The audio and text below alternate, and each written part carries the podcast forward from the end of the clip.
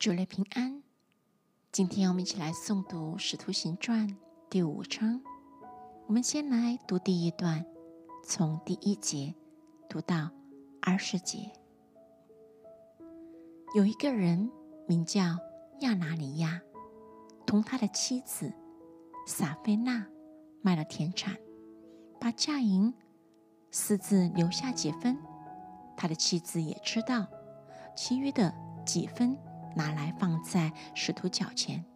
彼得说：“亚拿尼亚，为什么撒旦充满了你的心，叫你欺哄圣灵，把田地的价银私自留下几分呢？田地还没有卖，不是你自己的吗？既卖了，价银不是你做主吗？你怎么心里起这意念呢？你不是欺哄人，是欺哄神呢？”亚拉尼亚听见这话，就扑倒断了气。听见的人都甚惧怕。有些少年人起来，把他包裹抬出去埋葬了。约过了三小时，他的妻子进来，还不知道这事。彼得对他说：“你告诉我，你们卖田地的价银就是这些吗？”他说：“就是这些。”彼得说。你们为什么同心试探主的灵呢？埋葬你丈夫之人的脚，一到门口，他们也要把你抬出去。妇人立刻扑倒在彼得脚前，断了气。那些上人人进来，见他已经死了，就抬出去，埋在她丈夫旁边。全教会和听见这事的人都甚惧怕。主借使徒的手。在民间行了许多神机奇事，都同心合意的在所罗门的廊下，其余的人没有一个敢贴近他们，百姓却尊重他们。信而归主的人越发增添，连男带女很多，甚至有人将病人抬到街上，放在床上或褥子上。指望彼得过来的时候，或者得他的影儿照在什么人身上。还有许多人带着病人和被污鬼缠磨的，从耶路撒冷四围的城邑来，全都得了医治。大祭司和他的一切同人，就是撒都该教门的人都起来，满心记恨，就下手拿住使徒，收在外间。但主的使者夜间开了街门，领他们出来，说：“你们去站在店里，把这生命的道都讲给百姓听。”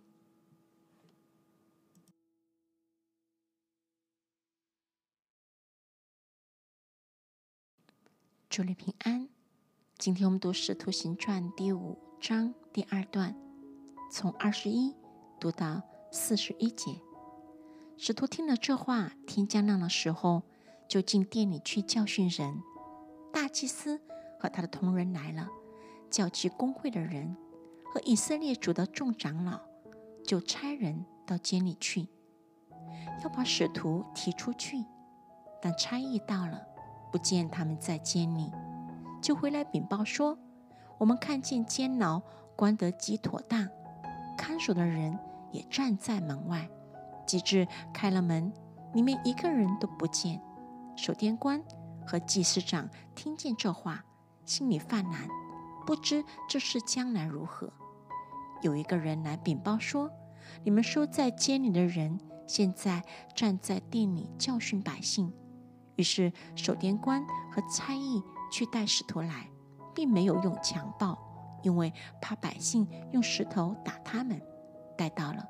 便叫使徒站在公会前。大祭司问他们说：“我们不是严严的禁止你们不可奉这名教训人吗？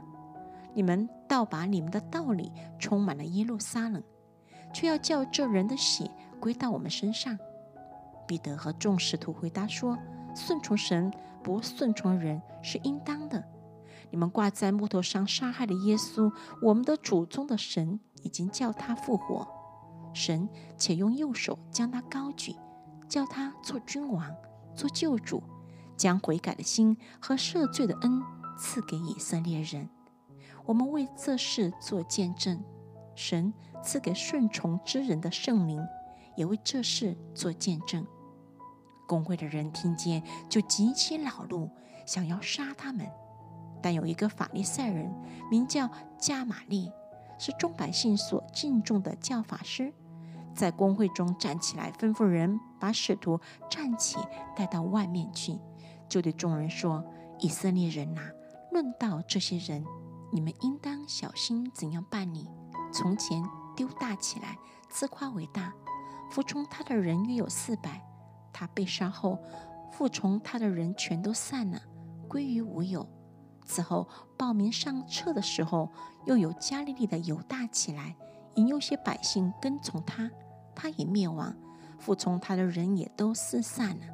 现在我劝你们不要管这些人，任凭他们吧。他们所谋的、所行的，或是出于人，必要败坏；若是出于神，他们就不能败坏他们。恐怕你们倒是攻击神了。公会的人听从了他，便叫使徒来。把他们打了，又吩咐他们不可奉耶稣的名讲道，就把他们释放了。他们离开工会，心里欢喜，因被算是配为这名受辱。